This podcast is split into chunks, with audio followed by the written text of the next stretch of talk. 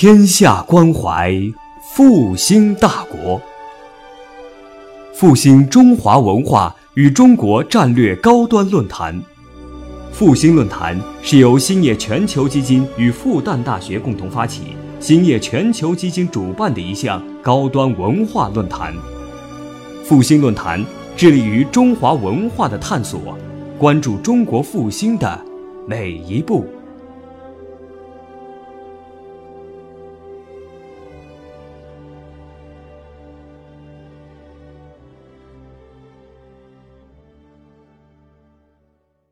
外啊，讲《资治通鉴》也来这么多人，哈哈，让我突然一下子感觉到好像我们这个历史学行当有救了。呃，因为我们这个论坛志存高远啊，这个关怀天下、复兴大国，但是我这个题目我看来看去好像跟这个我们国家复兴好像不一定有关系，所以就麻烦各位，我孤往说之，各位孤往听之。然后，因为我看之前有一些来这里演讲的老师啊，这个题目的确是有这种大国梦的感觉啊。那么我这个也只能是就事论事的跟大家来谈一谈我们传统文化当中非常重要的一部典籍《资治通鉴》。呃，这个部书的重要性，我想就不用我多讲了吧，是吧？我们这个流传到今天的这个典籍仍然是非常多。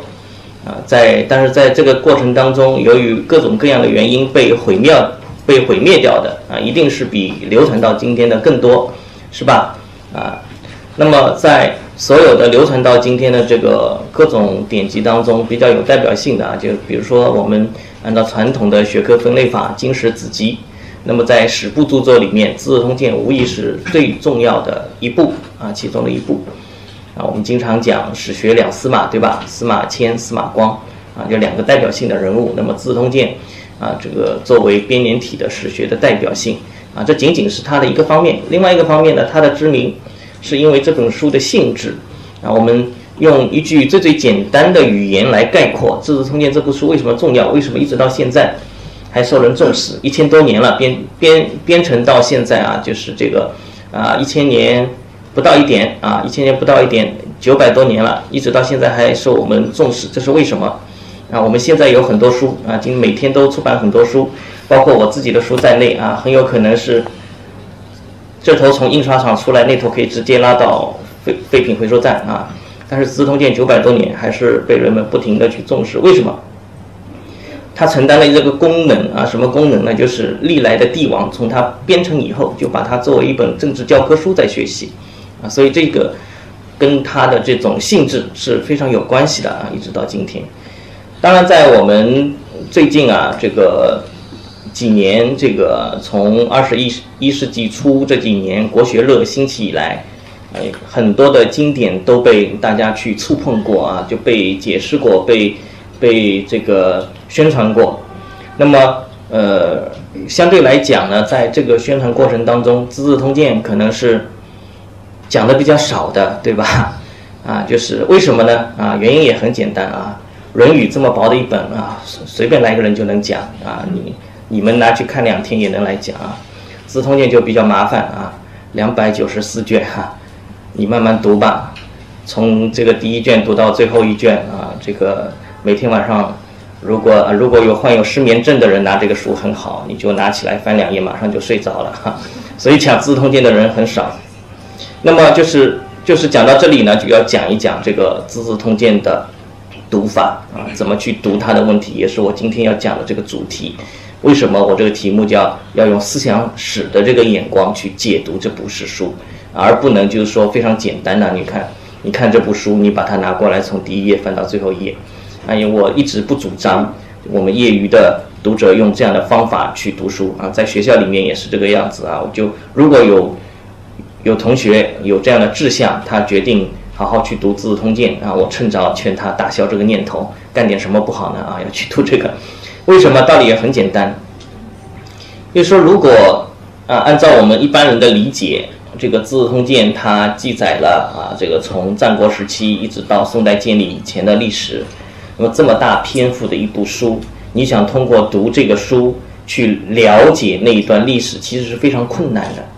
啊，除非你能够愿意啊，真的很认真，很有毅力，你把它啊连续不断的啊这个读三遍以上，啊，你可能对那段历史是会有所啊有有一点收获，否则的话，啊纯粹是浪费时间啊，干什么都比这个好。道理很简单啊，就是说两百九十四天，我打个比方，你一天读一卷吧，现代人的节奏，这个已经是很用功了，对吧？啊，你每天要花很多时间上网啊，要购物，要做很多乱七八糟的事情。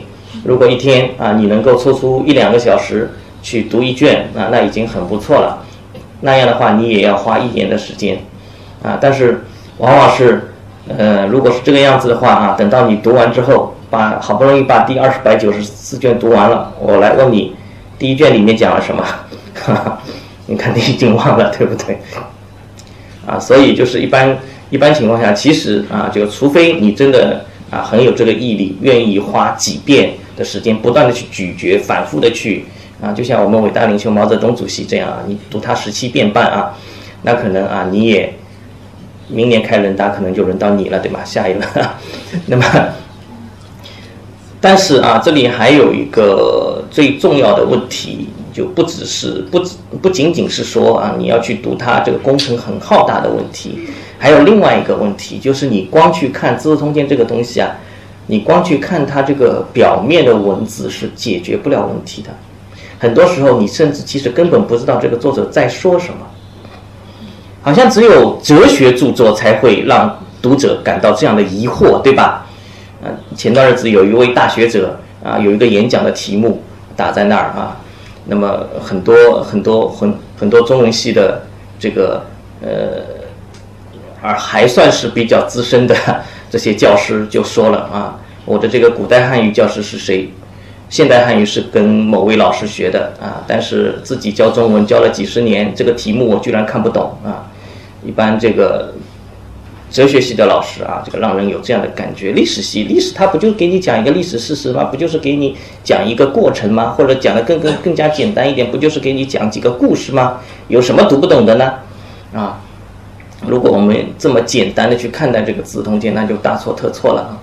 如果我们仅仅认为《资治通鉴》它是一个对于历史的叙述啊这样的眼光去看，那么就会发生很多问题啊。举个例子，比如说在明代啊，有一位。学者非常认真啊！这个学者读《资治通鉴》，从《资治通鉴》问世以来，大概这位读者是读《资治通通鉴》最认真的啊一位读者，明代的一位读者，一位学者，后来也成为一位学者。他做了一个什么事情呢？他把《资治通鉴》读得非常非常熟，然后呢，就自然而然就出现这个问题。他发现《资治通鉴》里面有很多错误，于是花了三十年时间，三十年时间什么都不干。啊，从早上起来第一件事情到晚上睡觉之前，都在做一件事情，给《资治通鉴》挑错。挑完了以后呢，啊，写在这个稿纸上面，找这个各种各样的资料来补充，证明《资治通鉴》的确错了。啊，这个事情它是这样的，三十年。然后啊，这三十年很辛苦啊，大家看啊，我让你做三天，你觉得这个事情很新鲜，很有意义。我让你做三个月，啊，你就要犯嘀咕了，对吧？做三年，有多少人能够坚持下来？他做了三十年。啊，然后呢，这个当然非常爱惜自己的这个成果。夏天的时候呢，啊，因为这个做这个工作的时候汗流浃背，所以呢，他要垫一张油纸。啊，知道我们现在没有现代工业之前，我们古人的这个伞啊，有很多都是用油纸做的，对吧？啊，这个是可以这个啊，就是防止这个雨水的这个侵蚀。然后呢，他就在说垫一张纸，为什么防止这个汗水？渗透到这个纸上，把这个墨给渗化了，对不对？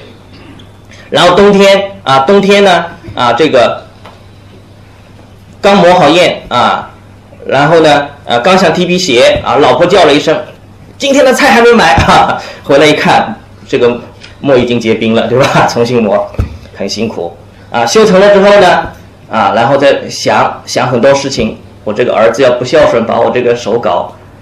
给卖了，给怎么办？对不对啊？卖了那还算好的啊，反正还有人保存啊。这个烧发生这个兵荒马乱的烧了怎么办啊？然后呢，呃，被这个有权有势力的人巧取豪夺了怎么办啊？愁啊，这个愁到最后精神衰落。那么他这个东西呢，算是没有毁掉啊，留到今天叫《资治通鉴补》，明代的颜言。我上个学期特别在学校里面做个演讲，题目就叫《资治通鉴》的错误，错误是打引号的，啊，就是这位老先生这么辛苦啊，三十年兢兢业业做这么多事情，给《资治通鉴》挑错，他认为《资治通鉴》叙事错了啊，或者这个地方应该是这样的，最根本的原因其实没有理解司马光。他在写《资治通鉴》的时候，第一身份，并不是以一个历史学家的态度来写这个东西的。司马光他最重要的身份是什么？是政治家，对不对？他是政治家，所以对于很多问题，对于历史的解释啊，司马光自己说：“击鼓以治治。”击鼓啊啊，就是说啊，你去这个整理。挖掘这个古代的历史，古代的这个统治者的这个成功的啊失败的经验教训啊，然后治以治治，以达到治理国家的目的。他这个话是这么讲的。但其实，我们如果对《资治通鉴》有深入的了解，对司马光这个人有深入的了解，你就会发现，事实上是反过来的。他是有一套自己治理国家的理念在里面，有一套自己的看法在里面。根据自己的这个看法，把历史拉出来，他告诉你这个历史是这样的。所以，当我们不停的去发去发现这样的一些问题啊，说《资治通鉴》错了，《资治通鉴》这个地方应该是这样的啊，这个历史上应该是这样的，但是《资治通鉴》他是这样想的讲的啊，其实可能很多时候错的是我们。这就是为什么我们。啊，今天要来讲这个题目，就是说你读《资治通鉴》，一定首先要了解的就是他的陈书的思想背景和司马光自己的在思想上啊最最主张的东西是什么？他为什么要这么主张？这个历史他为什么要这么讲啊？符不符合历史啊？我们肯定不会比司马光知道的更透彻。司马光做这个工作啊，完成这个《资治通鉴》。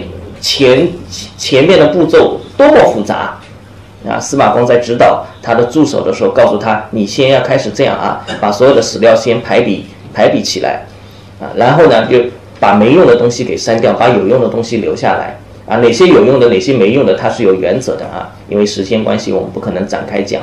那么，对于历史上同样一件事情，会有不同的讲法，你必须要每一种讲法都收集到，经过仔细的考证。”严密的考断，你才能够做出抉择啊！说哪一种说法可能是更合乎事实的，但是最后要用自己的语言表达出来。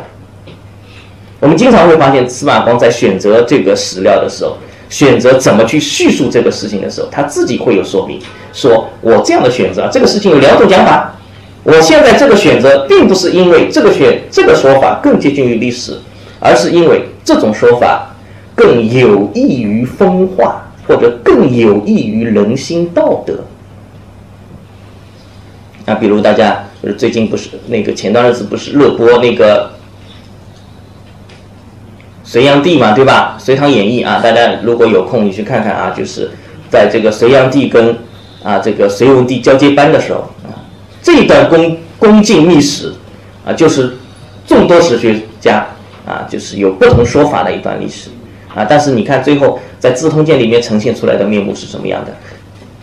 啊，他最后司马光有一个断语，说我对这个事情采取这种说法，是因为这种说法有益于风化，有益于人心道德，而并不是因为这种说法可能更接近于事实。那么，我们来看啊，就是说这个有一个。最重要的一个大背景，我们先要知道啊，就是我们读书啊，经常要去善于问一些啊一般人不会问的问题啊。看上去一开始啊，这个问题乍提出来的时候，大家会觉得是一个很傻的问题，但是仔细想想，其实这是一个大问题啊。关于《资治通鉴》啊，有一个问题，大家考虑过没有？这部书为什么会产生在宋代？这是问题吗？好像很少有人把它作为一个问题来看待，但这是一个大问题。它为什么不是在唐代？为什么不是在明代？它就是在宋代，这个东西它出现了。《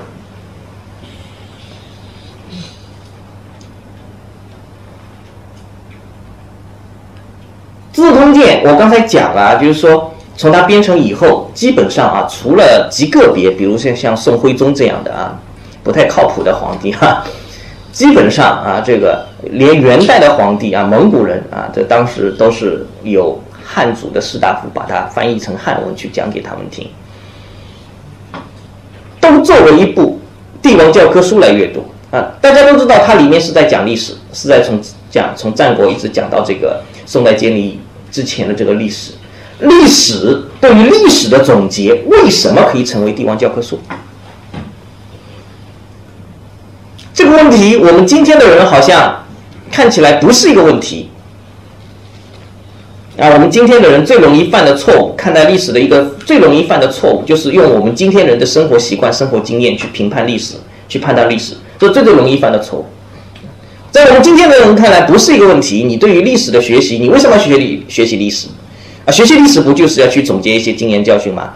啊，看看别人犯过什么错误，避免我们我们犯错误嘛，对吧？啊，这个变成笑话的话，变成一个微博笑话的，就是你有什么不开心的事讲出来，让我们开心一下嘛，对吧？你看古人犯了什么错误，我们不要犯不要犯同样的错误啊，一个道理是吧？一个道理。这个观念在今天的人看来啊，我们是熟视无睹的，对对这样一种观念，就觉得这是非常正常的一种观念。但这个观念一直以来是正常的吗？人是从我们中国人是从什么时候开始相信学习历史是可以帮助你，你帮助你现在的这个工作生活，帮助你对于未来的这个谋求和发展？什么时候开始相信这个东西的？当然，我们也可以讲啊，其实呃，这个传统也很早了啊。比如说像司马迁，他就讲啊，就是说这个要成一家之言，对吧？为什么要通这个究天人之际，通古今之变，成一家之言啊？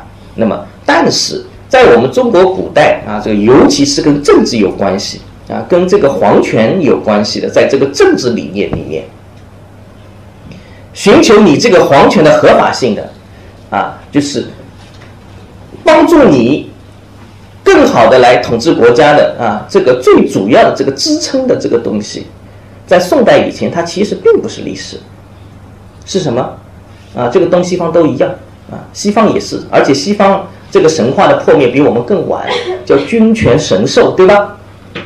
皇帝的权力是来自于上天的眷顾，是来自于天命，所以皇帝的这种啊宗教宗教性的仪式啊，或者说是跟上天的沟通。才是更重要的，能够帮助你改善统治的手段。那么到什么时候变成啊？人们是相信学习历史更重要啊，在历史当中去吸收这个经验教训啊。你有了这样的知识以后，对你来说啊，这个提高你管理国家的这个水平跟能力更重要。是这个想法是从什么时候开始？这就是一个问题，这就跟我们刚才问的。《资治通鉴》它为什么是出现在宋代？啊，这个问题是紧密联系在一起。这个观念啊，从晚唐以后，逐步逐步到宋代，才有一个啊初步的确立，人们才开始从历史当中去寻找，用我们用我们的话讲啊，去寻找力量啊，去寻找力量的源泉，而不是从宗教仪式，而不是跟呃从个和上天的沟通当中去寻找这样的一种力量。为什么？道理很简单啊，叫捅破了这层纸，捅破了也很简单，因为我们中国古人对于自然界的这种科学知识的积累，到宋代达到了一个高峰。举一个非常简单的例子，《春秋》里面日食必书，常事不输，输必有戒，这是《春秋》的原则。啊，《春秋》里面大凡日食，它都是要写的。为什么啊？他认为日食是一种严重的警告，上天对于人人间的这个权力的掌握者啊，对上天子啊啊这个权力的掌握者啊，严重的警告。一旦发生日食了啊，你地上这个统治者一定也要反省，肯定是你做错什么事情了，所以上天才会有拿这么大的事情来警告你啊。这我们中国古代农业社会啊，没有太阳不得了啊，对不对？如果你对自然。自然界不是那么了解的话，这个事情会造成你的恐惧的，啊，哪怕是今天啊，我们看日偏食的时候，大家很高兴啊，拿一个墨镜去看啊，我们小时候在玻璃上玻璃片上面涂一个墨水，对吧？对着看啊，但是一旦发生日全食，我记得零九年的时候，那个那次发生日全食，现代人也不能完全避免对这种现象、自然现象的恐惧，啊，古代人就更不用讲了，啊，所以那个时候的人。啊，他相信日食是上天在发出警告，但是到宋代啊，宋代的人已经不仅明确的知道日食其实是一种自然现象，而且宋代啊，在北宋的时候，这些民不要官方的，哪怕是很多民间高手，他都能够精确的给你推算出什么时候会有日食，日食几分啊？所谓的日食几分，就日日全食、日偏食，对吧？啊，它是有差别的，明确非常精确的给你推算出来。那么这个东西的神秘性就在逐渐逐渐的褪去，对吧？那么这只是其中一个例子啊，等等等等，还有很多，比如说有天火啊，为什么无缘无故的会有天火？为什么会有地震？为什么会有洪水？啊，等等等等，这些人们对于自然的了解，到了宋代以后，它达到一个顶峰啊。那么在这样一种大背景下，人们啊，这种对于君权神授的这样一种观观念啊，也开始逐渐逐渐有所反思了，对吧？啊，这种观念也受到冲击啊。那么取这个时候取代它的是什么？取代神性的往往是什么？西方思想史的演变脉络当中也是也是这个取代神性的往往是什么？是要靠人的理性，对不对？啊，是靠人的理性。那么人的理性，你除了诵读啊这个儒家的经典之外，还有一个非常重要的是什么？去看之前人的行动的轨迹，对不对？去看他们为什么这么做啊？这个这么做了以后是不是成功啊？是不是值得借鉴啊？这是啊，这个观念成立了。为什么你学习历史可以帮助皇帝去啊？这提高管理这个国家的水平？这个观念成立的一个大背景。那么还有更具体的啊，就中观的这个历史背景。宋代的人啊，宋代宋代前期的北宋，尤其是北宋前期的，尤其需需要啊，需要历史，或者说啊，需要包括历史在内的这样一种对于文化知识的追求。这种追求啊，它本身这个追求的姿态，成为北宋人需要啊需要去这个追求的东西，就追求一种追求的姿态啊。这个话听上去有点老，什么意思呢？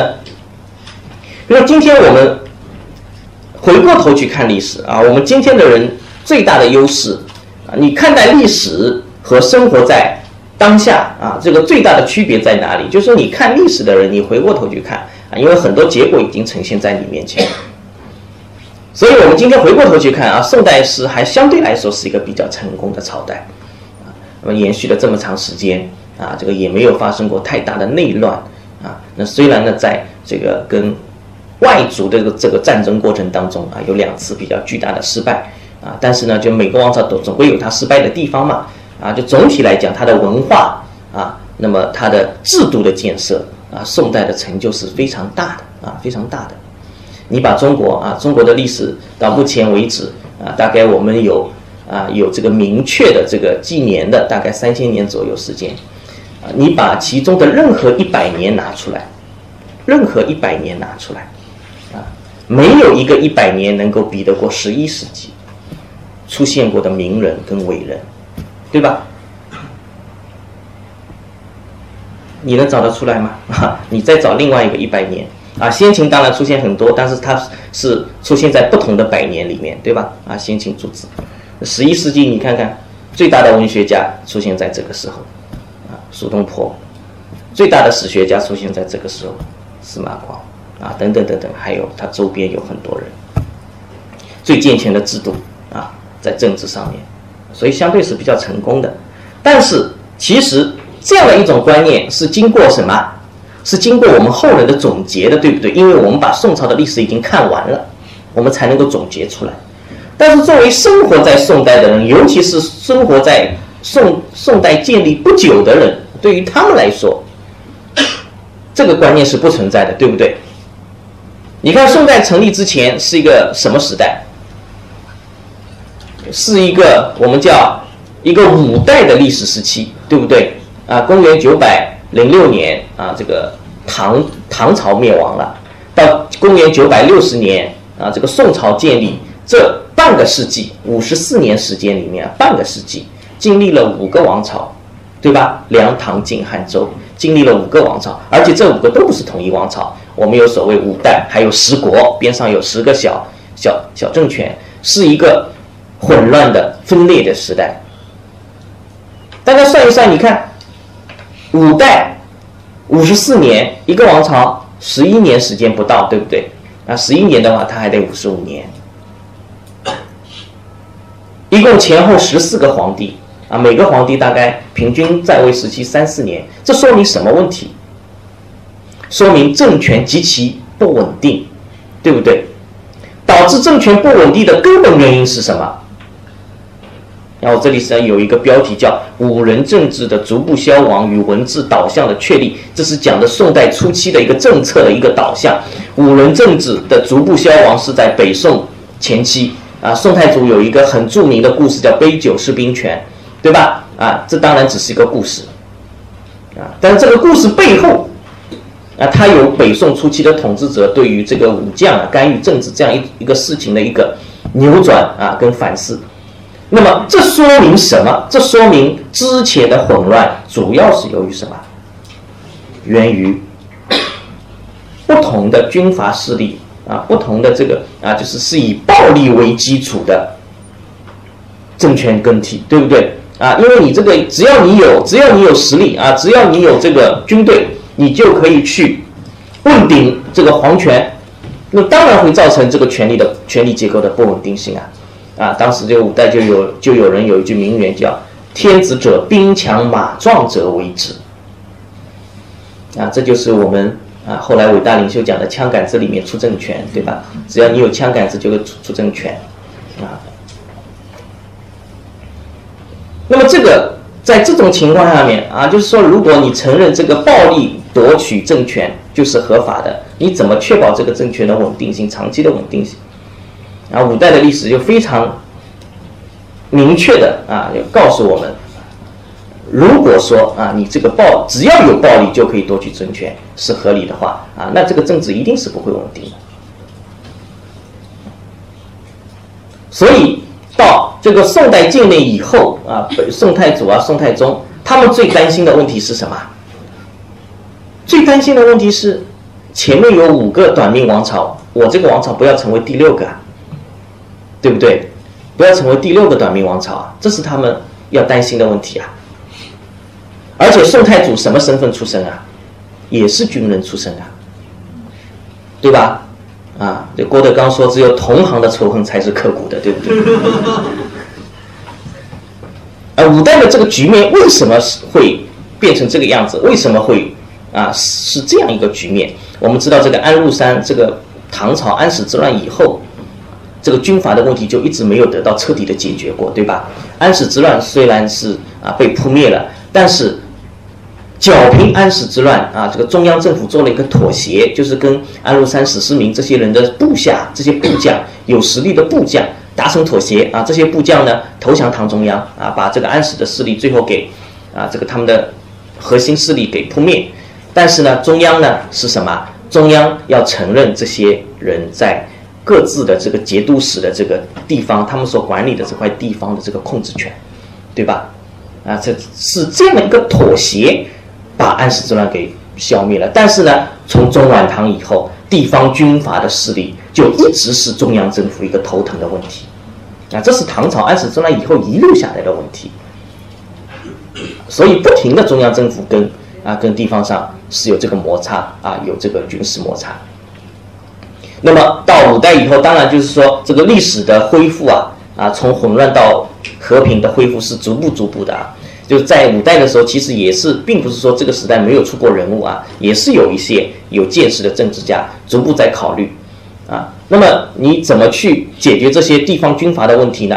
啊，你看在这些军阀在地方上啊，这个军事权力是他们不用说了，行政、司法、财政啊等等等等。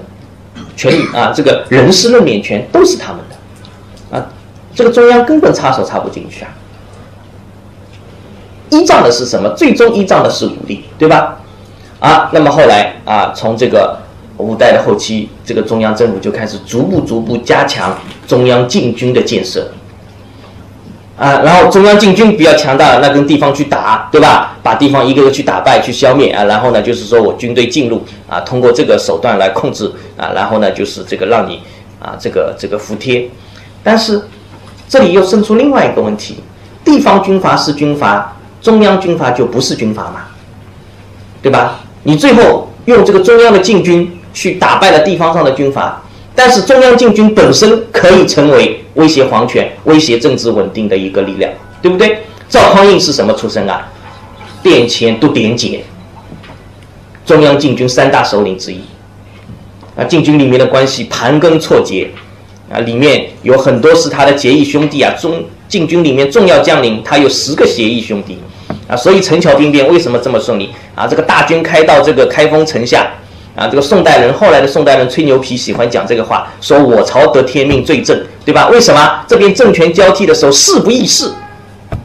市场上在做老老百姓在做生意的，还是在做生意，对吧？改朝换代，大家总要惊讶一下吧？啊，对吧？跟你说啊，哪怕是我们伟大的共产党来了，跟你说啊啊，这个红军红军进啊，解放军进城了啊，解放军进城了，对吧？啊，你要先想一想自己是什么身份，对吧？查一查，反思一下自己祖上啊，然后再决定你跑不跑，对不对？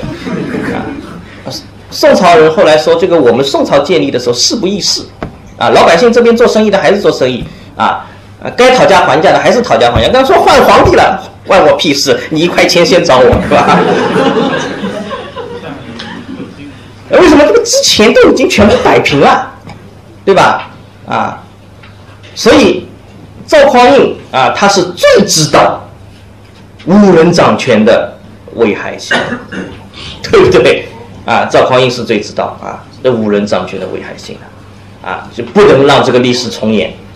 那么我们啊，这个宋宋宋太祖所有的努力啊，我们用一个故事杯酒释兵权啊，这个故事很有很有戏剧冲突性啊，但是呢，不可能这么简单啊，真的这么简单的话啊，这个皇帝谁都会做，对吧？那么到了宋太宗的时候。你光把五人的权夺了不行啊，对不对？因为原来所有的权利都集中在这些人手上，然后你把这些人权利都夺了，出现一个什么问题啊？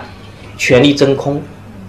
你社会还是需要管理，对不对？那么让什么人去替补？哎，文人就作用就起啊。有句话叫啊，秀才造反三年不成啊，用来讽刺这些穷酸的读书人，对不对？但是我觉得，这应该是一句夸奖的话，对不对？你没事老造反干什么呢？啊，这个维稳经费这么高，对不对？所以，科举制成为最最重要的官员选拔机制，这个事情是在宋代实现的。我们知道科举制，隋炀帝的时候就已经创立了，对不对？创立科举制的是隋炀帝，大家不要小小看隋炀帝。像隋炀帝这个人其实是很能干、很能干的啊，啊，但是啊，但是啊，这个历史啊，历史他经常会这个样子，就就像秦始皇一样啊，就像秦始皇一样啊，秦始皇今天我们看到的所有的啊，这个关于秦始皇的描述，大家想一想，是谁留给我们的？是西汉的人留给我们的，对不对？尤其是西汉早期的人留给我们的。那不证明秦始皇的残暴，那么西汉的合法性在哪里呢？对吧？啊，反动派不不腐败不黑暗，要你解放军干嘛呢？对不对？这个道理很简单吧？啊，很简单啊，一点就透啊，不用多讲。那么隋炀帝啊，这个科举制在隋炀帝的时候就已经确立了。在唐代的时候啊，已经成为一种重要的，我们说它是一种重要的人才选拔机制。但是在唐代，你仔细的去看，绝大多数啊高级官员，他还是要靠门荫，一直持续到唐代晚期啊，这个崔姓、杜姓、韦姓啊、裴姓、李姓等等几大家族啊，仍然是控制着最高的宰相啊。宰相一大半一大半，要么姓裴，要么姓崔，要么姓杜，啊，要么姓韦，啊，城南韦杜，离天尺五，像韩愈这样的啊，为什么出了很多文学家？因为科举考试要考，对不对？但是考完了又没官做啊，那继续文学吧，对不对？出了很多文学家。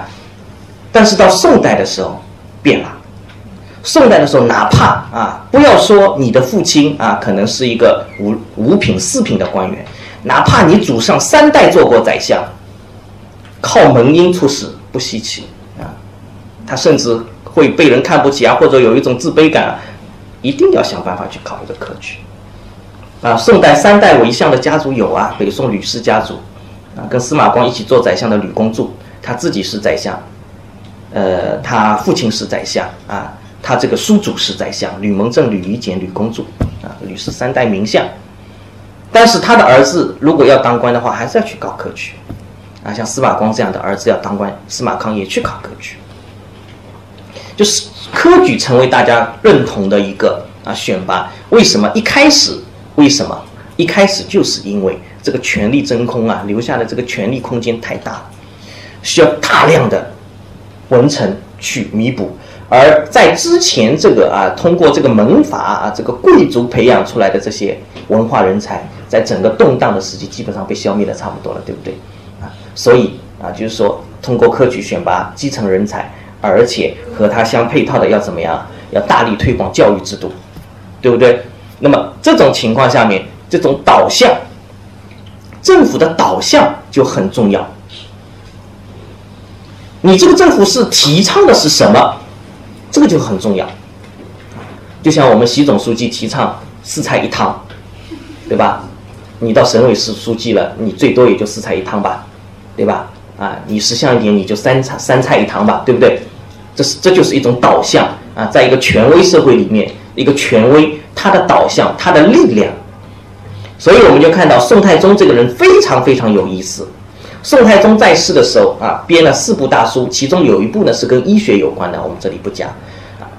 另外有三部，宋代初年出现过四大类书，三部书是在宋太宗啊，也是宋太祖的弟弟，在宋太宗时期编成的。这几部书啊，讲起来。你看，第一部书题目叫做《太平御览》，这个书名大家一看就叫御览，对不对？皇帝看的东西叫御览，进城御览，对吧？啊，就是因为这部书，就是因为宋太祖、宋太宗，他说啊，我要争取花一年时间把这套书给他看完，啊，后来他真的做到了，所以这个书叫《太平御览》。这个书多少篇幅？我们《资治通鉴》已经很厉害的，二百九十四卷，对吧？我敢打赌，在座的各位，我给你们一年时间啊，这个恐怕有个别的人一年时间里面能够把这套书念完啊，绝大多数是完不成这个任务的。但是宋太宗看了这部《太平御览》，他用一年一年不到时间啊，就把它看完。这套书多少篇幅？大家知道吗？整整一千卷。他一天读三卷，啊，大家就这不可能嘛，对吧？一个皇帝啊，你一天多少事情要应付啊？啊，但是这这个不要觉得这个啊，大家都抢着要去做皇帝，其实皇帝很辛苦，真的很辛苦啊。鸡还没打鸣的时候，你就要准备起床了，啊，洗漱要完毕，啊，然后呢，就是这个这一天有多少人等着你啊？啊，先要你要见宰相，见完宰相啊，这宋代的皇帝一开始的时候还是这个宰相跟枢密院的长官是不一起的，啊，先要。见宰相，见完宰相，见中央军委的啊领导同志，见完之后呢，啊要要要接见这个最高院啊，啊要看看啊他他跟宰相聊完之后，宰相出去了，他要听听什么？听听其他人有没有打这个宰相小报告的，对吧？刚才他为什么是提这个意见？是不是在为自己谋私利，对不对？啊，等等等等之类的，很麻烦啊。完了之后呢，啊还有他还要去学习，对吧？这个一天要读三卷。完了之后，这个后宫还有这么多，对吧？哪忙得过来啊？啊！那宋太宗很厉害啊，他真的做到了，而且有很多非常有意思的故事啊，来描绘这个宋太宗读书的这种场面啊。比如说有一个故事就很神，讲什么呢？就是说讲宋太宗有一天啊，下午刚刚这个一点多一点啊，就坐在这个殿大殿上面，把书本摊开开始读书啊，一直读到这个五点钟才结束啊。一个下午比我们今天的小学生这个课业还要重，对不对？然后读完之后，终于把最后一页书合上的时候，啊，有一个大臣在边上陪着的大臣就跟他说：“哎呀，就说皇帝你这个这么努力学习啊，这个精神太感动人了，啊，不不但感动人，而且感动上苍了。为什么呢？他说一开始啊，就是你翻开第一页的时候，对面这个大殿上就飞来一只苍鹤，就停在那个垫脚上面，一直就不动，一动不动。等到你把最后一页书合上的时候，这只苍鹤飞走了。啊，这个故事写在《通宋太宗实录》里面，一看大家就知道是编的，对不对？啊，肯定是编的，对吧？啊，否则的话，下次我们这个每次大家在家里读书，一定要把窗开着啊，把窗开着，读着读着美金就飘进来了，对不对？没有这回事。当时为什么要编这样的故事？就是我们看历史，你一定不能看它表面的东西啊。为什么要编杯酒释兵权这样的故事？在宋太宗这儿，为什么要编啊这种苍鹤来朝，他读书苍鹤来朝的故事？这个假的故事背后有真实的意图在里面，对不对？张三到李四这儿跟去跟他说啊，王五这个人你别信啊，这是个坏人，他可能讲的是假话。但这个假话背后有张三这个人为什么要讲这个话的真实意图在，对不对？任何一个历史故事都是这样，他的意图是什么？哎，你看，连皇帝都这样了，对吧？连习总书记都四菜一汤了。至于说他真是不是真的四菜一汤不重要。当然，我这个不是质疑我们的总书记啊，大家不要误会啊，我就讲这个故事的意义。那故事的真实的意义在哪里？所以你看，那你整个社会还不赶紧动起来，对吧？连皇帝读书都读都读读的这么勤劳，这么这这么勤奋啊！这这个整个社会，所以文字这个东西啊，从宋太宗的时候开始确立，那么被他的儿子继承。这四大类书里面，《太平御览》一千卷，《太平广记》五百卷，《文苑英华》一千卷，这都是宋太宗时候编的。他的儿子。宋真宗编了一千卷《册府元规》，这个宋真宗就很有意思。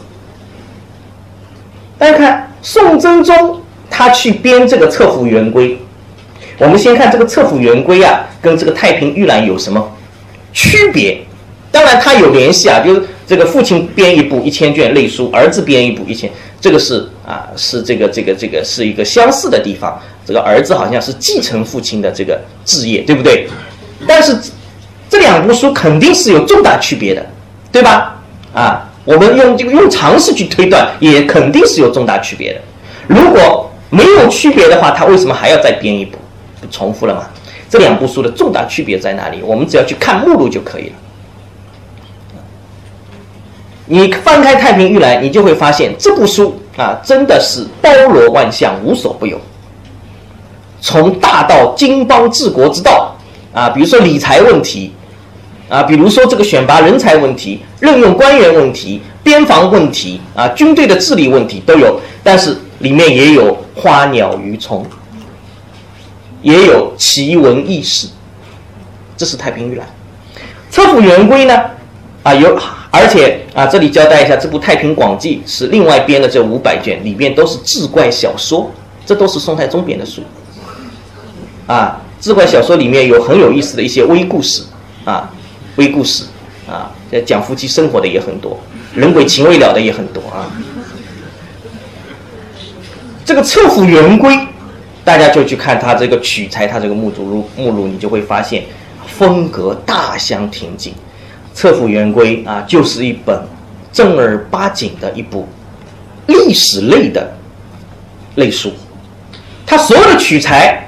啊，非正史不取，在他前面十七部正史，所有的内容都是从正史里面捋出来的，分门别类，所谓类书嘛，分门别类，所有的类别都是跟治邦啊、治国安邦是相关的，没有一个是满足个人兴趣的，这样没有，没有猎奇性的东西，这就是他跟太平御览最大的区别。为什么会有这个区别？所以有时候我们经常要去看看啊，一些不是问题的问题，这个区别是怎么出现的？原因其实捅破了也很简单。为什么会出现啊？因为宋真宗是宋太宗儿子，所以必然是这个结果。儿子怎么了？儿子就一定这样吗？对吧？败家子多的是啊。那么，当然宋真宗不是个败家子啊。宋真宗继如果他的理想是要继承他的父亲的话，那这个结果一定是这样的。大家想一想，为什么？道理很简单，宋太宗的身份他是单一的，对不对？他的身份是什么？他是这种文字风气、读书风气的倡导者啊。他做这个姿态是教育你的啊，是来带动你的。然后宋真宗呢，作为宋太宗的儿子，他做了皇帝以后啊，那当然他是这个社会的主导者。但是当他父亲还在世的时候，他作为他的父亲的儿子存在的时候，他是什么身份啊？他是一个受教育者，对不对？是被教育的，他也是他父亲整个策略当中的一部分，对吧？我不仅要把所有的大臣、所有的老百姓教育成要要这个重视文化啊，要去追求这个文化，同样他要把他的儿子也教育成这个样子，这个政策才能持续。所以宋太宗读书，昌鹤来朝这个故事，重点在哪里？重点在姿态，对不对？重点是在你一定要有这个姿态。至于说这四个小时啊，宋太宗在那儿胡思乱想啊。昨天选秀结果怎么样啊？对吧？今天晚上回去啊，干点什么？完全跑神不重要。重要的是他翻着这本书一页页翻，坐了四个小时在大殿上，又长河来朝。但宋真宗来说，你要这样，这就不对了，对吧？一个你从小。啊，你被你的父亲教育，他不可能啊站在他的父亲的角度去考虑问题，他只能站在他自己的角度来考虑问题。所有你看现在这一批啊，他父亲在世的时候留下的这批大臣，都是遵循他父亲的这个政策导向的。那么在这个交流的过程当中，你看啊，就是说啊，这个开国的皇帝跟继位的皇帝啊，我们这个有一个名词可以来区分啊，这个中国历史上的皇帝可以分类型啊。最简单的一种类型啊，一个王朝里面我们可以开分成这个开国之君跟继体之君，对吧？开国君主，那宋太宗虽然是第二代皇帝，但其实宋太宗跟他的哥哥宋太祖是一起创业的，对不对？啊，所以可以算成是开国之君。那这种权威性当然是非常强的。那么作为你继承这个皇权，这个权威啊，这一定是逐步、逐步、逐步递减的，对吧？啊，这个道理很简单啊，这个靠。打天天下你是打出来的，跟继承来的啊，你这个权威是不一样。为什么会逐步逐步逐步递减，一个不如一个？啊，那这个原因也很简单。啊，你父亲啊去世的时候会留下一批老臣，啊，然后这个事情你说你要这样干，老臣说不行，不能这样干，啊，你说我非要这样干，他就告诉你，你父亲在的时候不是这样干的，对吧？然后你说这个事情，我有自己的看法啊。然后他一拍桌子跟你说：“我跟你爸爸一起打仗的时候，你还穿开裆裤呢，没话讲了吧？对不对？”哎，这种权威一定是低降。所以你看，宋真宗这个册府元规为什么是正儿八经的一个历史类的类书？道理就在这个地方。他无论是主动的也好，被迫的也好，他一定他他所表现出来的姿态，他是愿意相信。啊，通过学习这个文化知识，来提高努力的提高自己的这个治理国家的水平，对不对？他父亲为什么可以看看啊？就在看这个这个经邦治国大道的同时，为什么还可以看看花鸟鱼虫啊？因为开国皇帝水平已经够高了，对不对？啊，然后呢，你这个集体之君啊，别人问你，你爸爸厉害还是你厉害？唯一的答案是我爸爸厉害，不可能有第二个答案，对不对？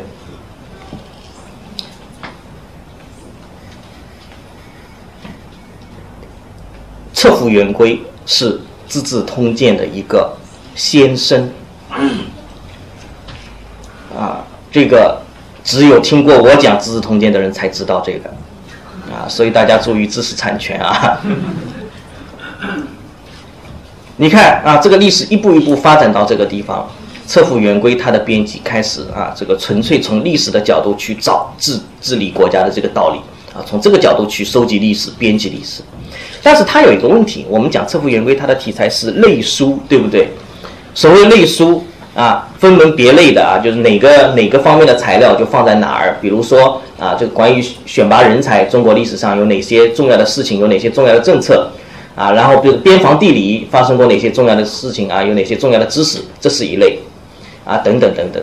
但是这个就变成什么？就像有点像我们今天的工具书，对吧？你碰到什么问题了，你去查什么问题。那么每一个知识点，每一个历史事件，它是孤立的放在那儿，就让你知道啊，这个曾经发生过什么事情。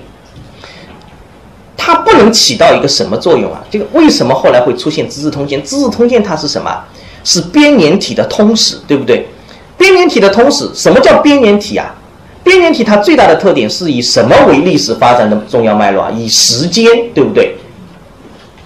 司马迁的《史记》。啊，我们讲的简单一点，是以人物传记为中心来书写历史的，而《资治通鉴》编年体是以时间为线索。那么，这样的一个历史书写的方法，我们看啊，在一个时间轴上面，前之前发生了什么事情，后来有什么反响啊？这个反响导致了什么结果？有什么连锁反应啊？然后怎么样？怎么样？是成功的还是失败的？如果你是看一部编年史的通史的话，你就可以看到这些历史事件在时间轴上的什么因果变化关系，对不对？而这个功能是类书没有办法达到的吧，对吧？那么这就能说明侧福元归是《资治通鉴》的先生了吗？啊啊，那么这个这个老师也太好当了，对不对？啊，谁都可以讲，我另外换一部书。当然，我还有更加重要的证据，《册府元规》和《资治通鉴》一开始的时候都不叫现在这个名字，《册府元规》也不叫《册府元规》，《资治通鉴》也不叫《资治通鉴》。《册府元规》叫什么？《册府元规》刚开始编的时候啊，宋真宗给他取的书名叫做《历代君臣事迹》。以前历代的啊，这个君臣啊，著名的皇帝、著名的大臣他们的活动事迹啊，只不过是分门别类。精心编排，《资治通鉴》这个书名是后来宋神宗的时候给他定的。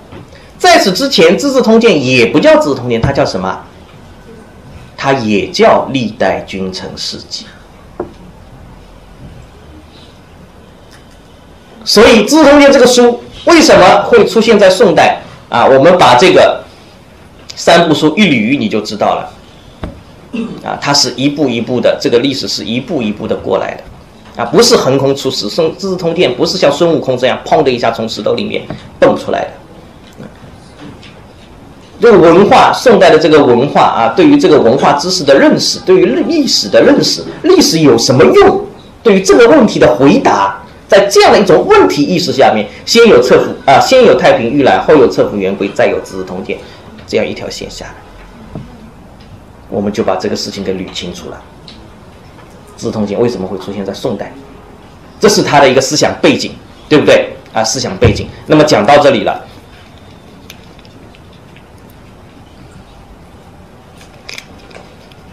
我们就要讲接下来的一个问题。我们讲用思想史的角度去解读这个东西啊，它不是为了单纯的，很多时候不是为了单纯的说历史。很多时候其实是有他的自己的这个政治理念在里面的，啊，如何说明这个问题？我们先来看一下这张表格，啊，这张表格啊，当然不是要大家看这个全部的内容啊，就是有一个地方，啊，呃，检测一下大家的这个发现问题的能力啊，就是大家看这张表格哪里有问题，啊，你匆匆扫一眼，你匆匆看一眼，你会发现吗？你能不能发现这里面有问题？啊，这个是标题对吧？没问题，卷数没问题啊。这个就算有问题，大家也看不出来啊。那所以问题只能在这里，对不对？大家看啊，这个最初啊前面的这个部分的内容，从治平四年（公元一千零六十七年）开始，一千零六十七年，一千零六十七年啊，先完成这一部分，一千零六十七年完成这一部分，一千零六十八年完成这一部分。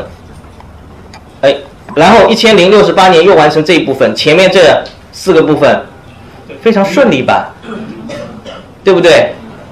然后这里大家看前面啊，大家看东汉就前汉纪讲东汉，后汉纪讲西汉，两卷加起来六十卷，这里也就一年多一点时间，对不对？然后你看，一零六八年到一零七一年，整整三年时间里面，《资治通鉴》修撰毫无进展，一点进展都没有。禁忌这四十卷，四十卷修修了四年，这是为什么？这是为什么？啊，大家熟悉宋代历史的话，你就会知道，公元一千零六十八年，啊，有一位大人物横空出世，久负盛名，高卧不起。公元一零六八年，啊，忽然出现在开封的中央政坛上，成为大家都关注的人物。谁呀？王安石。王安石来了。熙宁二年，公元一千零六十九年，就是王安石变法的开始。为什么接下来的工作是从一千零七十一年开始的？从公元一千零六十九年到公元零一千七十年这两年里面，司马光只做了一件事情，什么事情啊？劝宋神宗不要相信王安石，没有成功，所以公元一千零七十年他就离开开封了。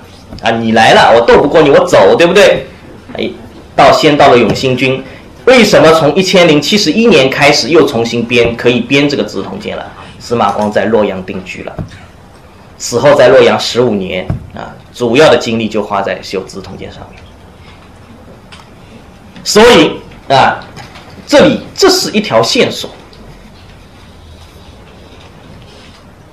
别的不要说，你这个书的编撰过程就被王安石变法，明显就看到一个时间空档，是由于王安石的变法被冲击、被打上了，对不对？那个这个书里面会没有反应吗？啊，之前编成的我们不去说它，后来编成的这个书里面会没有反应吗？啊？就像我在写一本书，啊，所有的人都别来干扰我啊！我在写一本书啊，这个我这个下半年要评教授了，呃，在这个这个这个这个这个得把这个书赶出来，啊啊！忽然跑来一个人啊，每天坐在我这个书房里面，不聊到半三更半夜不肯走，那我这肯定恨他，对不对？啊，说不定这个你翻到某一章啊，这个就在骂他，对不对？哎，很有可能，啊，很有可能。当然，我们不能把司马光想象的这么简单啊。啊，他就是为了报复，不是？我们不能简单的理解为司马光很多想法是受王安石的刺激，不是？不是。这两个人本来在很多政治观念上面就是冰炭不同炉，啊，有了王安石变法以后呢，这这个区别啊，这种区别就更加明显。我们应该是这样说。并不是在王安石变法之前，司马光就是个没有想法的人啊。然后所有的想法都是针对王安石。王安石说往东，他一定要说往西，不是。我们知道，在王安石变法之前，王安石并不是唯一一个提出要变法、要改、要改革的人，不是。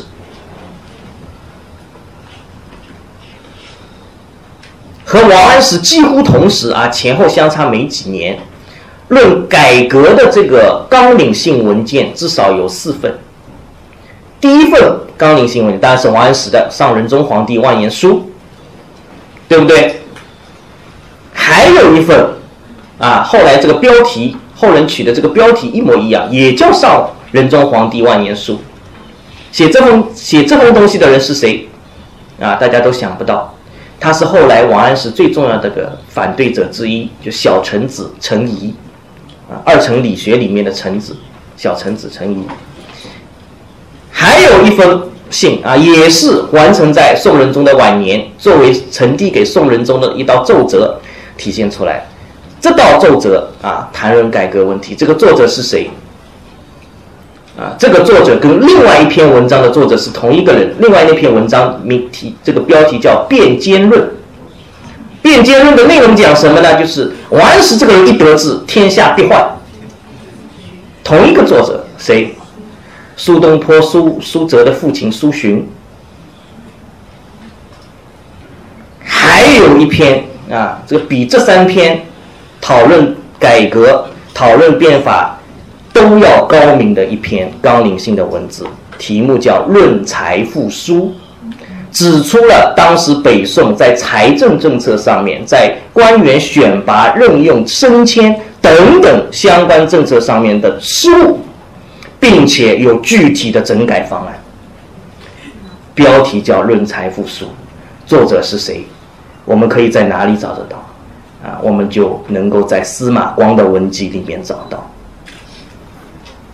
司马光不是一个简单的顽固的反对改革的人，司马光同样是一个认为当时的政治是需要改革的人，但是他所反对的是王安石的那一套改革方法。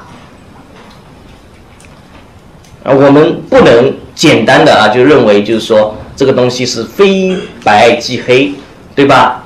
啊，你这个反对我的就是坏人啊，赞同我的就是朋友，不一定，这个事情没这么简单。啊，因为后来王安石的运气一直比较好，啊，我一直想抽空写一篇文章，题目就叫做《王安石在二十世纪》，啊，等我有空了写一写，应该是非常有意思的。什么意？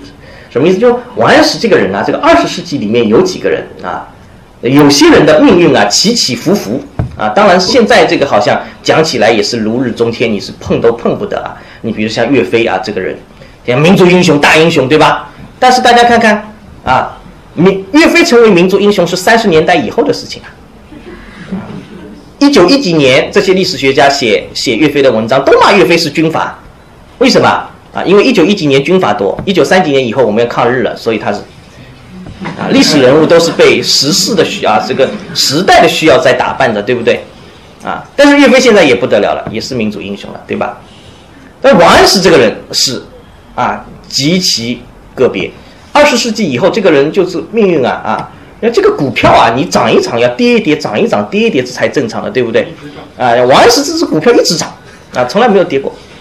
啊，现在现在我打算让它跌一跌哈。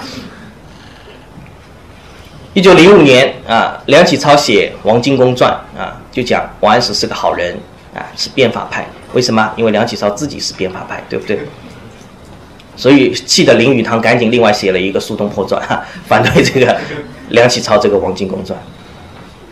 然后接下去啊，我们建国以后发生了著名的批鲁平法运动，对吧？大家知道这个事情吧？王安石又是典型的法家的代表人物，啊，司马光是儒家代表人物，啊，这个毛主席喜欢法家，对吧？那么所有的人啊，这个到了八七十年代末八十年代以以后啊，都都要平反了嘛，对不对？都要平反，啊，都要摘帽，要平反，右派要平反，啊。然后呢？以前呢？这些啊，以前以前以前这些闹得欢的啊，这些这个这个这个整权威、整老先生整得欢的，要吃苦头，对不对？要倒过来啊！文革以后这个病，唯独没有倒过来的是王安石跟司马光。为什么？我们总设计师是改革家，对吧？所以王安石，你看二十世纪的运气一直很好啊。所以司马光这个人就被简单化了。其实真正啊，我们待会儿讲到下面，大家会知道，真正复杂、思想复杂的是司马光。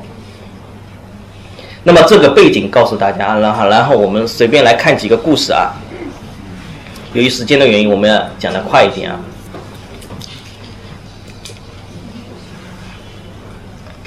这个皇帝帝宋神宗啊，就要变法。宋神宗年纪很轻啊，当时，然后呢，到尔虞阁，尔虞阁这个地方是皇帝上课的地方啊。宋代皇帝。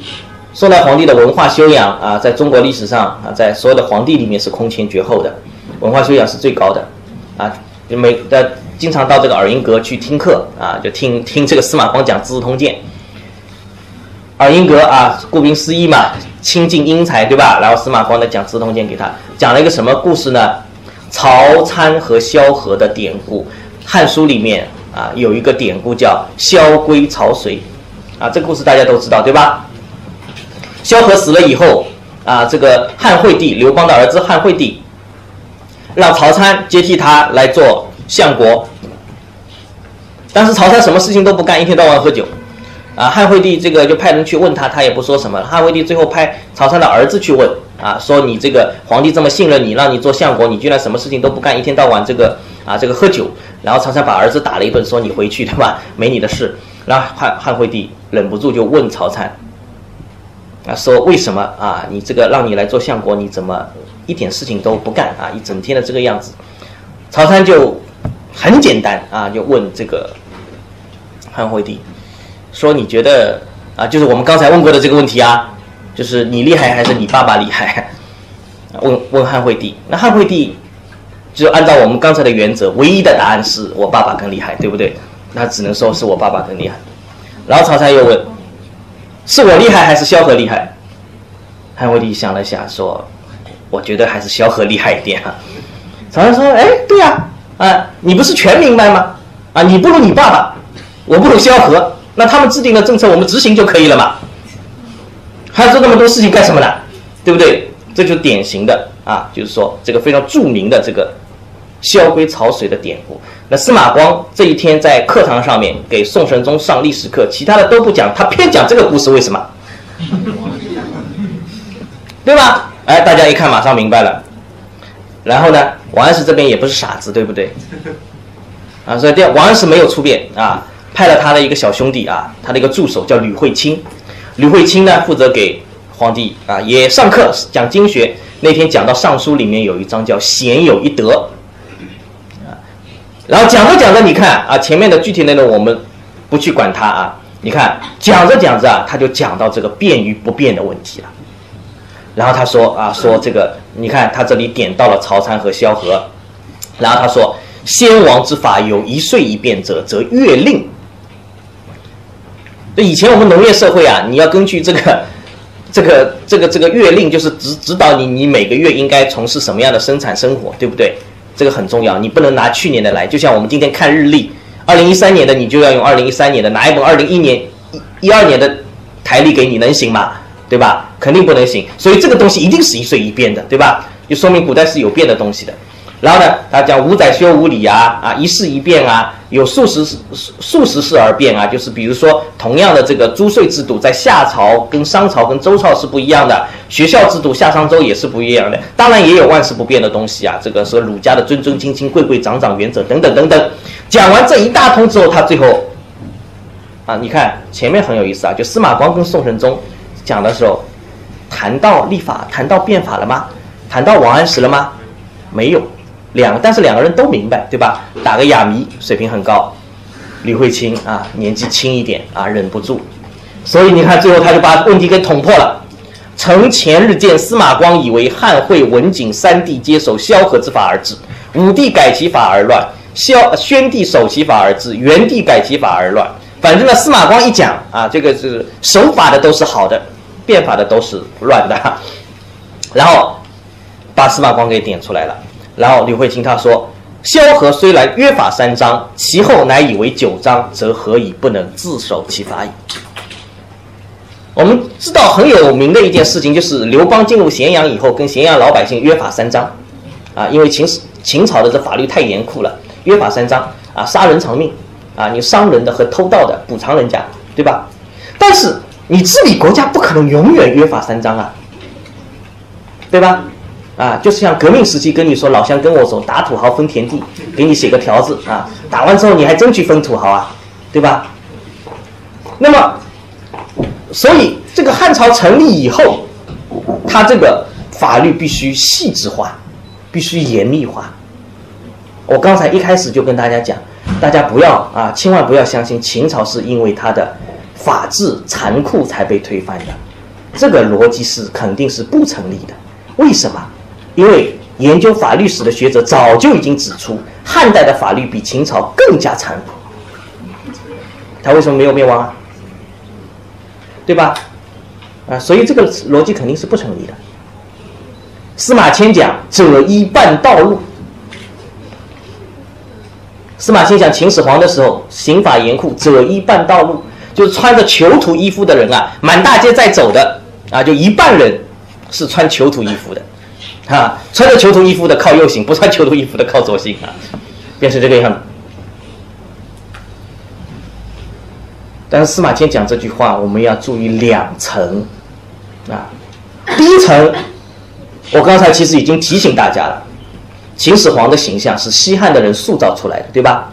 司马迁也参与了这个塑造，这是第一层，大家都能看到。还有第二层，大家千万不要忘了啊！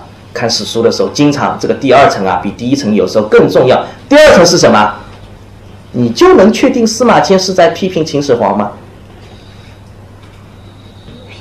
对吧？折一半道路，你看司马迁里面有多少多少隐晦的东西。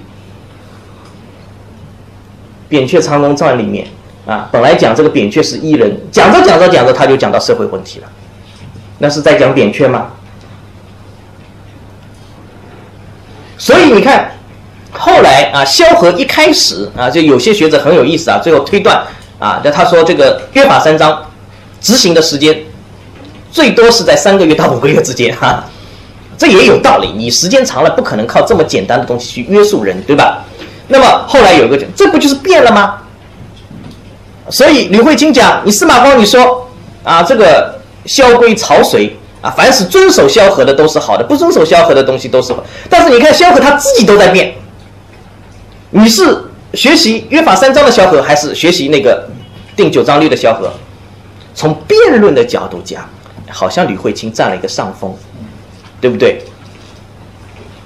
但是我们要知道，司马光作为一个啊这么厉害的这么一个历史学家，历史是变化的，这个道理他应该比谁都知道啊，对吧？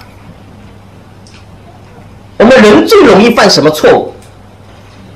我们最容易作为一个人，作为一个普通人，最容易犯什么错误？大家想一想，啊，自己好好反省一下，这是人的通病。什么错误？总是觉得自己是比别人聪明的，总是觉得自己知道的东西比别人多，别人都是不懂，都是不知道的。啊，所以经常是啊，这个讲话讲到一半，哎，听我说，听我说，听我说，对吧？别人都。啊，这个这个这个这个这个都是很愚蠢啊！这是我们作为一个普通人最容易犯的错误。所以司马光他不可能不知道这些内容，连你吕慧卿都知道的，他司马光会不知道吗？但是你看司马光最后跟宋神宗讲的是什么？他说：“夫道者，万事无弊。”夏商周之子孙，苟能长守于汤文武之法和衰乱之有乎？司马光其实把这个概念已经改换过了，就是为这是为什么我们看《资治通鉴》看不出太明显的王朝差别的原因，就在这个地方。大家读史书啊，你要善于总结，善于去看问题，你会发现，你读二十四史跟读《资治通鉴》的感觉完全是不一样的。为什么？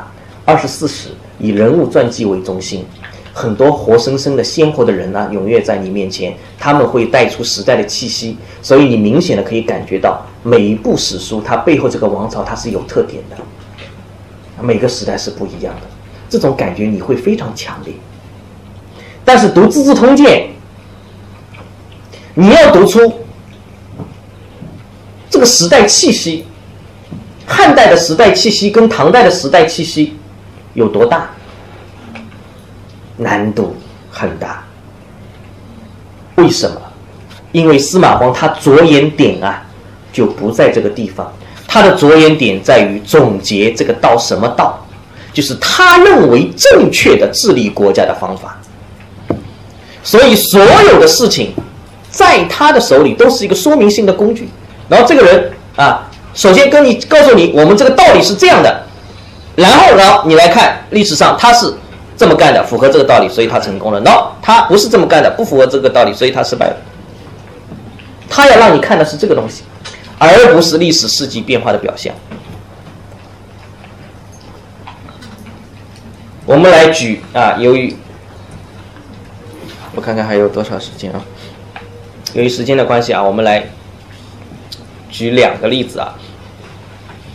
一个就是我们知道，那么王安石变法，它最最重要的目的是什么？他要达到什么目的啊？任何一一次改革，它总要达到一个目的了。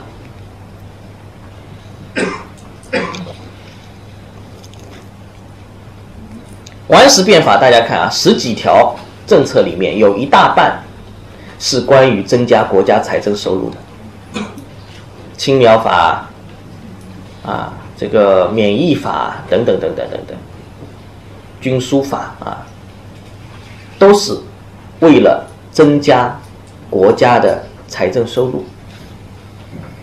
这是为什么司马光极力反对王安石？变法的根本理由，在司马光看来，财富的分配，政府和百姓之间，或者说政府和社会之间是一个零和博弈。政府拿多了，社会一定是分少了，啊，分到每个老百姓口袋里一定是少了。这是司马光最最反对的事情。但是也有人因为这个原因啊，批评说司马光这个人不懂经济。王安石懂经济，啊，为什么？因为王安石懂得把蛋糕做大嘛。司马光他不懂经济是可以发展的，对吧？啊，虽然就政府的收入增加了，但是并不是说政府收入增加了，这个百姓的收入一定是减少了啊。政府的收入跟百姓的收入可以一起增加，对吧？看上去很美啊，听上去很美。历来的统治者都是这样许诺百姓的，对不对？比如说这个青苗法，青苗法啊，一般的就是说，你比如这个农民啊，这个穷到一定程度了啊，这个青黄不接的时候，没有钱去春春耕，然后呢，你不得不去借贷啊，你问一个地方上的富豪啊、富农啊去借，啊啊，打个举啊，我们就打个比方啊，就是这个啊，为了便于说明，我们打个比方，比如说民间借贷啊，是一般来讲是三分利，然后王王安石说我们可以这样。啊，我们政府放贷，政府放两分利，政府放两分利，这不就是政府跟平民同时得利了吗？政府有利息收入，平民呢，啊，他可以少出一分利息，很有道理啊！大家觉得他有道理吗？很有道理，对不对？司马光说，首先第一个。并不见得所有的农民都有借贷的需要，这个问题你该考虑，对不对？还有，三分利能不能承受得起？我三分利放出去有多大风险？作为借方和贷方，他应该自己估量。否则的话，这个市场机制机制是无法形成的。这一定是长期以来借贷双方认可的一个机制，这是第一点。第二点。借贷双方虽然是有穷富之分，但是他们都是老百姓。如果发生合同纠纷，可以怎么样？到官衙打官司，官官府作为第三方可以进行裁决，有权威性的裁决。现在你借贷双方发生在官府和平民之间，万一发生合同纠纷，老百姓要告状，到哪里去告？去告谁？第三点，更重要的问题。就是第一点啊，你要承认第一点，这个三分利是一个市场机制。第三个问题是什么？富民和平民之间的借贷，哪怕你再缺钱，但是你不问我借，我会强迫的把我的钱给你吧？啊，除非真的是黑社会，对吧？如果它是一种正常的借贷关系，你再缺钱，你不问我来借。我不会硬塞给你，但是现在是政府推行这个法令，政府推行法令就跟什么挂钩啊？就跟官员政绩挂钩，对不对？你现在你的中央啊，你的你的目标是要增加国家财政收入，你现在为了增加国家财政收入，所以推出了青苗法，那么。以后你考察这个官员啊，两年三年考察这个官员，要看地方官的政绩。青苗法你执行的如何啊？你为国家财政增加了多少收入？不就是一个重要标准吗？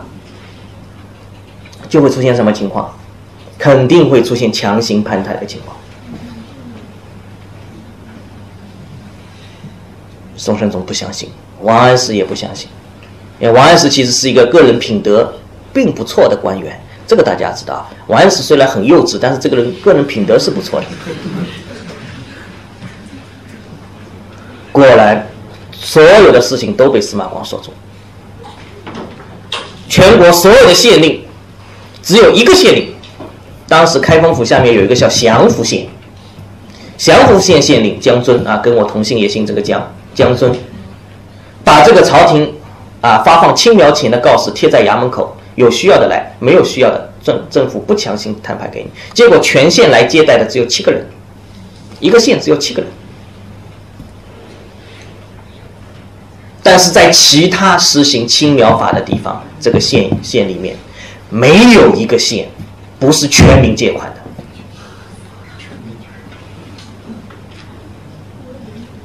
你一个政策出去啊，你觉得这个会达到一个很好的效果，但是在这个政策你当时的政治环境下面，这个政策出去之后会产生什么效果？这个周边的事情你难道不考虑到吗？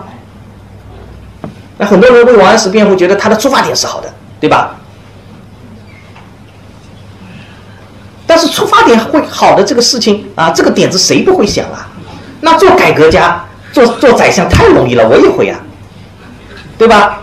啊，完了之后鞠三个躬，请大家原谅我就可以了嘛，请人民遗忘我就可以了嘛？谁不会啊？对不对？让我在讲历史啊，大家不要误会。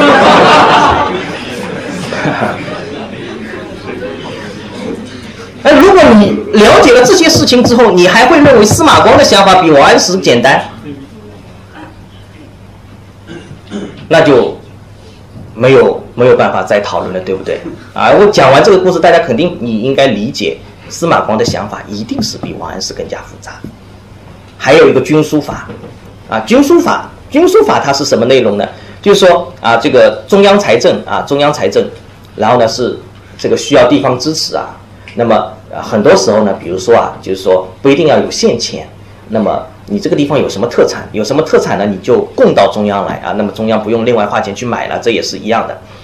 那么这个呢，发生一个什么事情呢？就是因为地方上的特产一般来讲是比较固定的，对吧？你这个地方啊，产橘子就是产橘子，你这个地方产苹果就是产苹果，但是中央的需要是经常在变的，对吧？中今年中央需要橘子多一点，明年中央需要苹果多一点，对吧？现在茅台不流行了，不知道流行什么了。中央的需求是一直是在变的，但是你这个地方不可能每年跟着中央的这个需求在变，你的土特产总归是始终是确定的。所以很多东西供到中央去以后，其实不一定会发生它的作用啊，不一定有用。那么很多东西可能就浪费啦，或者怎么样啊？啊，就后来政府就是贱卖啊，或者怎么样不合算啊，可能卖的钱还抵不过这个运费。军书法的内容是什么呢？啊，也是一个全国一盘棋啊，我们这个样子啊，呃，你这个地方啊，这个比如说啊，黄岩啊，你产这个橘子，柑橘，对不对？啊，这个砂糖橘很好吃，但是现在呢，中央不需要啊，你这个拿到我中央派一个官员啊，就专门去观察市场，洞察市场，我就把你负责把你这个橘子啊。比如说啊，卖到这个湖北去，因为你这个橘子在湖北卖的价格特别好啊，卖的特别好。然后呢，你这个地方啊，你这个地方比如说是产专门产棉花的啊，那么比如说边境啊，就是说这个将士要这个穿棉衣对吧？冬天的时候，那么拿到一个什么地方去啊？经过或者说啊，就是商品性的经营啊，拿到另外一个可以卖得出高价钱的地方去，这看上去也是一个很合理的一个制度安排。对吧？避免浪费啊！啊，我把你这个东西就是呃拿到这个能够卖得出更高价格的地方去啊，然后通过这样来增加国家的财政收入，看上去也是一个很好的设计。但是在事实在这个执行的过程当中会发生什么情况？会发生什么变异情况？一旦你这个行政手段介入到商品经济当中来，它一定是会让这个事情发生变异的。对吧？啊，这个事情不用我多多解释了啊，大家每天看报就知道了，对吧？本来你这个地方你是产什么，我拿什么。比如说啊，你这个地方产的是橘子，我就拿橘子啊；你产的是甘蔗，我就拿甘蔗。但是不会每年的这个市场都这么理想化。你这个橘子就就的，你这儿产橘子就一定会有一个地方买橘子，不一定啊，对吧？今年橘橘子产量很高，但是没有人买橘子，正常吧？太正常了，那他这个军书官不是没政绩了？但是他忽然发现今年在市场上甘蔗很很走俏，就跟你说，你今年不要供橘子，你今年供甘蔗。但是对不起，我我我我只种橘子，我没有甘蔗，怎么办？拿现钱，所以最后变成什么？又变成老百姓的一种另外外加的一个负担。所以国有经济的失败教训这么多啊，历史上面还在搞国有经济，对吧？想不明白啊！黑格尔讲的话太对了。啊，就是说，希望人从历史当中吸取经验，那是不可能的。那为什么还有自通鉴呢？那还在对吧？这是也是司马光的一种。首先，第一个啊，司马光并不是按照啊历史本身来转述历史啊。另外一个，司马光没有我们看的多啊，对吧？司马光那个时候军队还喝不起茅台嘛。所以你看。对于所有对于经济的评论，他的学生啊，司马光自己没有讲啊。司马光是一个非常沉稳的人，啊，这个收放啊，这个是非常有分寸的人啊。他把事情告诉你就可以了啊，没有太多的评论。但是他有一个助手，名字叫范祖禹啊。范祖禹后来自己写了一部书叫《唐鉴》，因为他是帮司马光编唐代部分的，所以在这个《唐鉴》里面，你看范祖禹发了一大通牢骚，其中就讲到这个财富的分配啊。他说：“君子不尽力以移民，所以君天地之师也。就是说，社会财富啊，你这个经济的问题不仅仅是增长的问题，还有财富分配的问题。财富分配合理才是最最根本的问题。用我们今天的话就是这个意思啊。所以他后面讲了一句话，这句话我们今天人不敢苟同了，对不对啊？在当时来说啊，他觉得这还是一条真理。他说：与其有聚敛之臣，宁有道臣；与其有这些啊。”看上去自己不贪不腐，但是一一门心思帮国家去搜刮财富，这样的大臣啊，宁可有几个贪污犯，啊，这个话我们今天不认可了，对吧？啊，我们受受不了，这个受不了啊，这个心脏承受能力有限啊，一报这个是几亿，那个是几十亿，对吧？啊，这个几千万的可以马上立即释放，对不对？但是在当时来说啊，他觉得你这个偷一点、盗一点、贪一点有限，这个危害有限，但是。你如果制定种种的政策啊，把所有的财富制定成什么？它这个流向性唯一的流向就是政府，那这样的制度才是危害无穷的。这样的人比贪官可怕的多。啊，就像今天上午啊，我今天下午来讲座，上午还在这个房地产交易中心排队，啊，痛定思痛，啊，这个真是不。可理解啊，这么多人啊！我一大早，我今天五点钟就去了，中午十一点多出来的时候，还有人在外面排队啊，就是不是到里面办手续啊，就是在外面等着进那个交交易中心的门啊，在马路边排队。这么多人就急着想把这个钱交进去，啊，交不进去急，你不收他急，啊，有什么买卖比？开政府更好啊，对不对？这种现象，你看，在这一个正常的啊这个交易社会里面，这种这种现象是正常的吗？交易的最基本的原则是什么？公平，对不对？你学学司马光，别讲的太透啊，否则这就跟司马光学生一个水平了，是吧？然后你看，哎。范祖禹这两句话是很有意思的，他说啊，是以心力之臣，险不获败。自桑弘羊以来，未有令终者也。自古以来，这些想办法为国库搜刮的这些大臣，没有一个是好下场的。这是什么？赤裸裸的恐吓，对不对？这个话就是讲给王安石们听的，对吧？然后他举了唐代历史上很多人啊，这都是属于这一类人，帮助啊国家这个盘剥老百姓的。然后呢，皆身首异处。宗族土地，其故何在？啊，拥利而所害者众也，天下之怨归之，其恶必复，其祸必枯。有句古话叫“千夫所指，无疾而终”啊，啊，你这个做事情不要做的，对吧？你你你要注意，啊，你这个好像好像。通过啊，你通过一个手段，你虽然是得利了，但是让所有的人都来骂你，你一走到大街上，所有人都都对你指指点点，那就千夫所指，无疾而终。啊，哪怕是没有什么雾霾啊，没有毒毒食品啊啊，你也你也够呛啊。讲的是这个意思。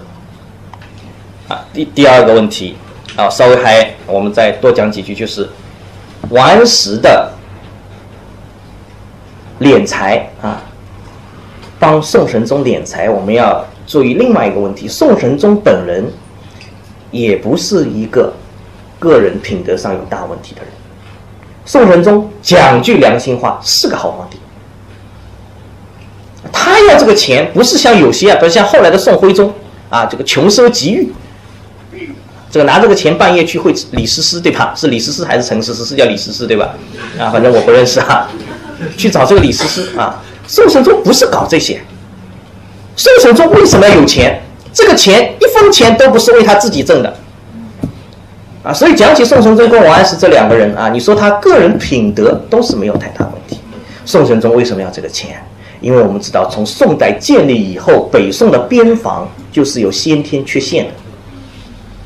大家去看历史地图，宋朝的这个疆域在历朝历代里面是特别小的。虽然它是统一王朝，前有汉唐，后有元明清。元代我们不算，时间短一点。前有汉唐，后有明清。宋朝的疆域是最小的，为什么？这个不怪宋朝。在宋朝建立之前，石敬瑭割让燕云十六州，就五代的梁唐晋汉州里面，这个晋后晋的这个第一个皇帝石敬瑭，为了啊，在争夺皇位的过程当中，为了争得契丹人的支持，就把。今天我们山西大同一直到辽东半岛这一线的北方的这个州郡，全部割让给契丹人，割让给啊，割让给辽朝了。所以，北宋建立以来，它的北方的这个地理屏障就是没有的，这是先天的缺陷。宋神宗为什么要要这个钱？要练兵，要打仗，要收复燕云十六州。但是，战争机器一旦开动，这就不是你人可以控制的了。中国历史上这样的教训也太多了，所以司马光对于战争的问题一直是非常非常谨慎的，啊，包括很多资深的大臣。那宋代之前没有燕云十六州的时候，这个外交关系处理也很成功啊。就政治问题不是说啊，你一定要用，这当然有一些政治问题必须要用政治。用用战争来解决，并不是所有当时的宋代，并不是已经到了非得用战争来解决政治问题的地步。大家都觉得啊，宋朝不会打仗，最后被外族给打败了，啊，这不武之朝啊。其实大家对宋朝的历史，你仔细的去了解一下，你会宋朝之亡不不亡于不战，恰恰亡于太好战晚年，就是要收复燕云十六州啊，然后跟。女真人一起把契丹给灭掉，燕云十六州收回来了，结果北宋也灭亡了。所以宋神宗一开始啊，就当时非常有资格的大臣富弼就跟他讲，啊，宋神宗就问富弼，富弼是资格非常老啊，啊，前前宰前宰相，富弼就说愿陛下二十年不言兵，他就知道宋神宗这个性格。所以你看司马光。啊，这里有一个例子啊，就讲到这个唐代的历史，讲到非常有意思，叫突厥莫多，自则天氏为中国患，朝廷干使倾天下之力不能克。就是说突厥啊啊，在武则天的时候又重新新又重新崛起这支力量，游牧民族力量。然后这个莫多是他们这个可汗啊，莫多可汗。然后呢，一直到唐玄宗的时候。这个仗一直打到唐玄宗的时候，莫多这边呢也是啊众叛亲离啊，因为常年的战争，突厥部族内部也发生分化，所以莫多有一次带着军队到唐朝边境来骚扰的时候呢，被他的这个禁卫军里面啊发生叛乱，被他的一个卫兵给杀掉了。那么这个卫兵就拿着这个脑袋，他当然不可能逃回突厥去，对吧？那要被剁成肉酱，对不对？那么他就想啊有一个去处，最后呢，把这个首级就献给谁了呢？献给恰巧当时路过的一个啊小将领，这个人名字叫郝林泉。郝林泉得到莫多的首级之后，这下是不得了啊，就像你击毙拉登一样啊，对不对？这个功劳不得了啊！啊，所以就开始做梦，啊，自谓不世之功。报到朝廷以后，就开始做梦啊，就开始梦想，朝廷会升给他升官，会给他分别墅，会给他好多钱啊，等等等等，做这样的每天做梦都笑得醒过来。但是当时宰相名字叫宋璟，今以天子好武功，恐好事者尽身心妖性，痛议其赏，欲年死受狼将。结果呢，林权痛哭而死。就这个宋璟啊，认为这不是件好事情啊！你一个将领在边境上立了功了，然后就大，就是大力度的奖赏你，就是这会导致什么？边境的这些将领们为了去得到这个奖赏而怎么在被挑衅生事，对吧？寻找，我们有一句话叫做“没有困难，制造困难也要上嘛”，对不对？那这边境的将领没有摩擦，没有战争，那就没有立功机会啊，那就制造摩擦，制造战争啊，对不对？所以大家看看，现在说打钓鱼岛最厉害的是谁？是哪一波人，对吧？不打仗哪有的升贤的机会啊，对吧？那最后啊，欲年死受狼将啊，狼将这个级别并不高，所以郝灵泉因为你看这个一年啊，整天都在做梦啊，都在梦想啊，啊，有别墅啊，有美女啊，有金钱啊，到最后这个结果是这样的，啊，期望越高，啊，失望越大。最后痛苦而死，太悲惨了，对吧？这个也太悲惨一点了。然后呢，啊，这个我这个原文没有打出来啊。其实后面啊有一个学者，就是研究《资治通鉴》，有一个学者叫胡三省，他做了一个小注，他说啊，其实事情不是这样的。这个司马光啊，司马光对于宋璟的这个评论是不对的。宋璟不见得有这么长远的看法，不见得就是考虑的这么周到、这么复杂。啊，就像我们现在很多导演，他说我要看影评才知道我这个电影有这么深的内涵啊，道理一样啊。然后胡三九说，宋璟其实根本没有这么深刻的意思，啊，这个郝灵泉为什么只给啊这个要痛议其赏，然后呢不给郝灵泉这么高的奖赏？原因是什么？郝灵泉，你看这个人有什么功劳啊？因人成事，他只不过凑巧路过那边。啊，这个木都已经被人杀掉了，被他的卫兵给杀掉了。然后差小，那换成另外一个，换成张三李四，张三李四就就就是就是立功的人嘛，对不对？所以郝灵泉根本没什么功，实事求是的讲，是郝灵泉自己想多了，对吧？啊，然后有一个姑娘看你一眼，你就相思病了，说这个姑娘一定喜欢我，啊，到最后又郁郁而终，怪谁呢？当然不能怪那个姑娘了，对不对？郝灵泉他觉得郝灵泉是这个意思。但是啊，就就是我刚才讲的，如果我们这么去理解，用这样的方法去纠正司马光说他错了，那是我们自己太幼稚了。因为郝灵泉因人成事这件这一点，司马光自己不知道吗？这个事情前前后后《资治通鉴》里面叙叙述的很详细啊。胡三省问你为什么知道郝灵泉是因人成事啊？你不就是看了《资治通鉴》吗？你都知道了，编《资治通鉴》的司马光会不知道吗？对吧？所以我们经常得出结论的时候啊，认为别人不对的时候，我们经常要多问一问：我真的比别人聪明吗？这是非常重要的。司马光为什么这么讲？为什么要去这么演绎啊？这么这么去挖掘？这么去这个啊？去深度的去诠释宋璟当时的这个心态？答案在下面。这还是。范祖禹啊，就司马光的这个学生范祖禹啊，后来啊，就司马光是宋神宗的老师嘛，然后宋宋神宗死了，对吧？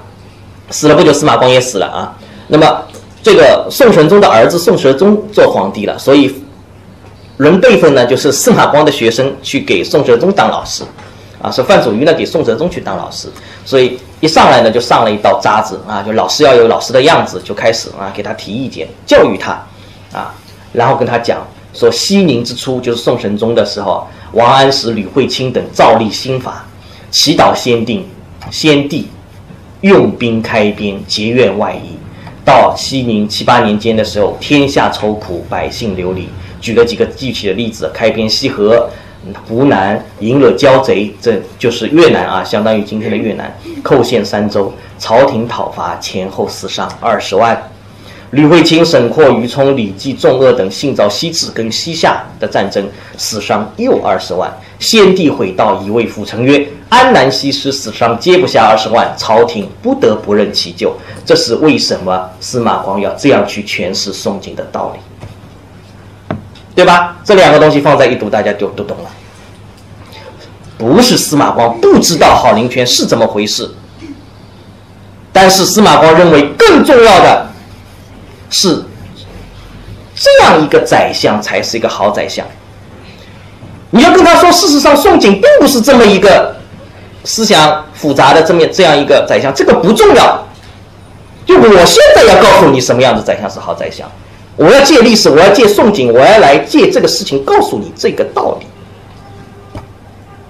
这就是前面讲的司马光他讲的道，什么是道？道在这里。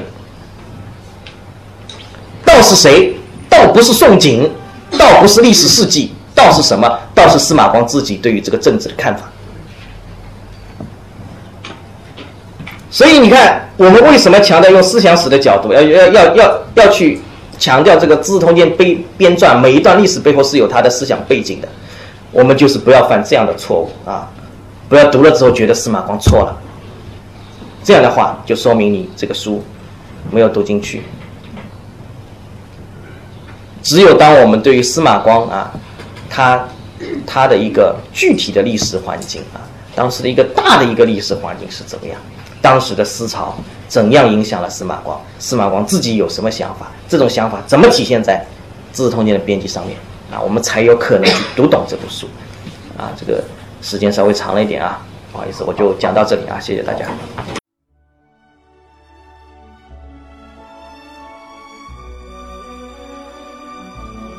感谢聆听本期复兴论坛。